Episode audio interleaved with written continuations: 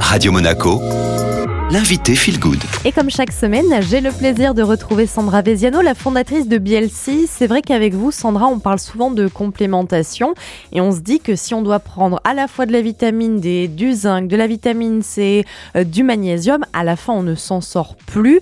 Est-ce qu'on peut quand même miser sur un produit entre guillemets qui fait tout en un? Oui, oui, on peut se diriger tout à fait vers un complément de multivitamines et minéraux. Ça permet d'avoir quand même une bonne base.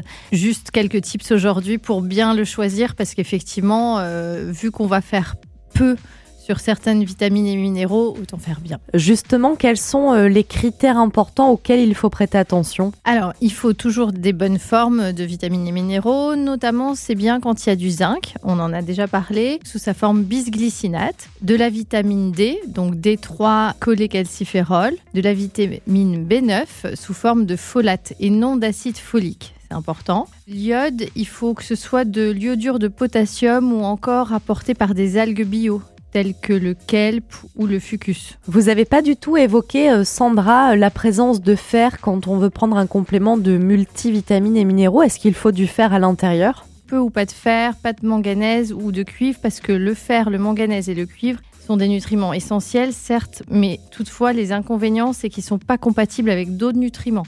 Par exemple, le fer et le zinc, ça entraîne des interactions vraiment négatives. C'est pour ça que quand on fait des supplémentations, il y a des choses à prendre le matin, et le soir. Donc c'est vrai que c'est c'est pas toujours intéressant. Puis en plus, je trouve que le fer, il faut le doser dans une prise de sang pour être sûr qu'on en manque, euh, de façon à pas être en excès de fer. Et alors, s'il y a du magnésium, c'est bien, mais euh, là, c'est là où je mets un petit bémol. Souvent, il sera en quantité très insuffisante. C'est bien de veiller à ce qu'il y ait 300 mg de magnésium.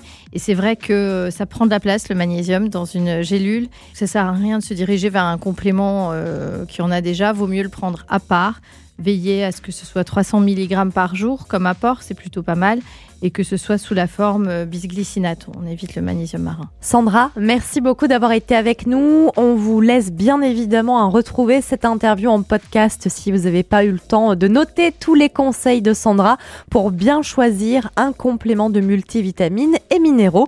Et puis tout de suite, c'est le retour de la musique. Excellente matinée.